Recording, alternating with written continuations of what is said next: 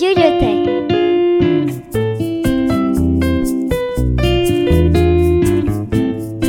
À la rencontre de Sophie Scherer. Bonjour à tous, vous êtes sur la radio Lyoté. Aujourd'hui, nous allons vous présenter le livre de Sophie Scherer, La vraie couleur de la vanille. Qui connaît la vraie couleur de la vanille? C'est blanc, pensez-vous? Et non, raté, c'est le noir à double titre. Et pour être convaincu, écoutez cette chronique. La vraie couleur de la vanille est un livre chargé d'histoire qui nous ramène au temps de l'esclavagisme.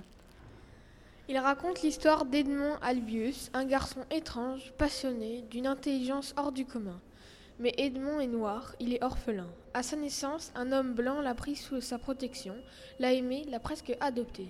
Voici l'histoire de ce livre qui a été écrit par Sophie Scherer en 2012. C'est une histoire vraie, celle d'Edmond Albius, un enfant né esclave, adopté par Féréol, un excellent botaniste.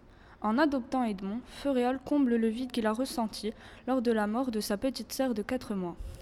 L'histoire se déroule sur l'île Bourbon, l'actuelle Réunion, où vit Féréol, cet ingénieux botaniste qui vit tout seul dans son immense domaine, le domaine Bellevue. Un jour, en, allant- en allant chez sa sœur, il trouve un enfant, un orphelin d'esclaves. Il décide de le prendre sous sa protection et l'élève comme son propre fils. Suite à un événement terrible, Edmond fuit et emporte avec lui deux secrets. Lequel, me diriez-vous? Voici deux mystères qu'il faut lire pour découvrir. Lisez donc ce livre qui est un roman et un témoignage, un homme à l'île de la Réunion de l'auteur dont elle a apprécié la découverte. C'est aussi un hommage à Edmond, le véritable inventeur de la fécondation de la vanille, qui n'a jamais eu la reconnaissance qu'il mérite. Dans cette œuvre, le narrateur a un point de vue omniscient. Il sait tout sur les personnages, leurs pensées, leur enfance, etc. Ce livre est assez triste, car l'histoire d'Edmond et des esclaves de l'île est dure. Edmond était mal vu par les invités de son maître. Le moment qui nous a le plus touché est celui du premier chapitre de la deuxième partie du film. Féréol invita, invita M. Richard, le directeur du jardin du roi de Saint-Denis, un de ses amis. Edmond était très jeune à ce moment-là. Ce dernier décrocha le chapeau de son maître de la tête de celui-ci. Monsieur Richard, fou de rage, effraya l'enfant. Ce dernier insulta l'enfant et le traita de créature.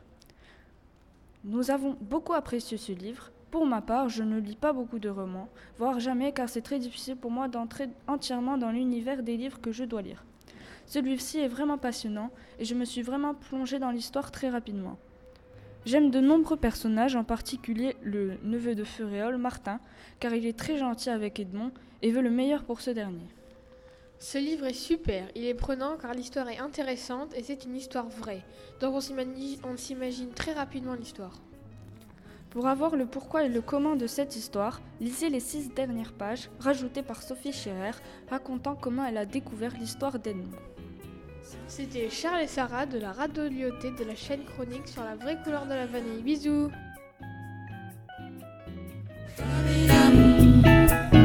C'était Sophie Scherer sur la radio Lyotet.